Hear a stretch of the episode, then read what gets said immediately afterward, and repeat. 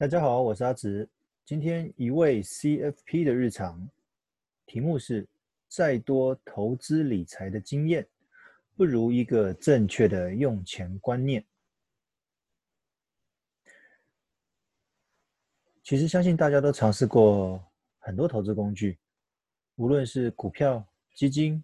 ETF、定存，甚至是储蓄险，至少对其中的两到三项。都有尝试了解过，甚至是操作的经验。理论上，随着理财经验的增加，对财务的掌控应该越来越上手才对。但为何反倒是常造成财务管理上面的困扰呢？近年来市场的低利率意味着景气不佳、就业困难，再加上年初疫情的冲击，让许多习以为常的生活或工作习惯。突然变得陌生了起来，而股市却仿佛是平行时空的产物，走自己的路。许多股票价格早就超过疫情前的高点，让股市与经济之间的表现看似有着无法参透的矛盾。其实，由于国际间大小事件的不断发生，造成股市的回档与经济下挫，市场近年来将主流货币政策调整为。现代货币理论，简单说就是只要经济状况不好，就开启印钞模式拯救市场。至于你担心的印钞是否会造成负债增加，我们就暂且忽略。毕竟如果要兼顾的话，可能什么事都做不好。结论就是在台高筑并不重要，能够在短期内让经济止稳才是显学。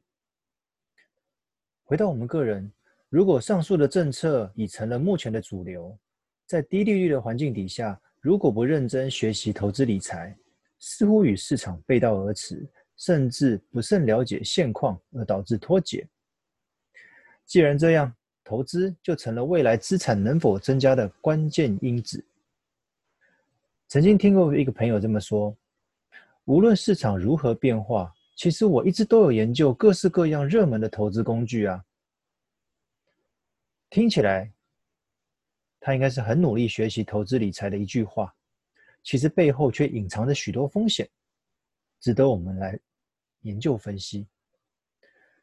翻开我们台湾投资市场的历史，从全民追逐台股的首次万点，因激情过后的大幅回档，让许多人从令人失望的股市中将资金移转到听说一篮子的标的比较能够降低投资风险的基金。而过了数十年后，追逐明星基金标的不如预期的情况底下，又把又再次将基金转移到有着被动投资特性的 ETF，结果却发现赚钱的速度不甚满意，就再次将资金搬到近年来火红的美股。听完我说的上述这一段，各位有发现到问题了吗？之所以无法透过投资让资产有效增长的关键，其实并不在投资工具，而在于你是否了解各个投资工具之间的特性和个人投资个性是否相符合。否则，你一直追逐的时下热门的投资工具，你就一直只会存在着这个好像比较好赚的这个误解。多年来的财务咨询的经验，发现到很多人会习惯性的执行资金的乾坤大挪移，将手上的资金搬到其他的理财工具或者大笔的生活支出。例如到了缴保费的时候，发现钱不够，当下无论赚赔，就把股票卖出以筹措资金，或者股票赔了钱，就把资金改买储蓄险，采保守策略。但哪天看到了股市热络，便又将储蓄险解约。把资金再次投入股市，也可能是买车买房的资金不足，把保单解了，基金赎了，股票卖了，就这样不定期的反复把钱搬来搬去，其实搬的都是同一套钱。那当然，你的资产也就不会长大了。少了财务上面的事前规划，很容易挖东墙补西墙；少了投资上面的正确观念，容易被金钱追着跑。我们应该尝试做钱的主人，而非钱的仆人。与大家共勉。你是否觉得自己的财务一团乱呢？可尝试的与我联络，有机会可以给你一些建议。我的 email 账号 g e o r g e c h i a n g 小老鼠 m a i l 两千 dot com dot t w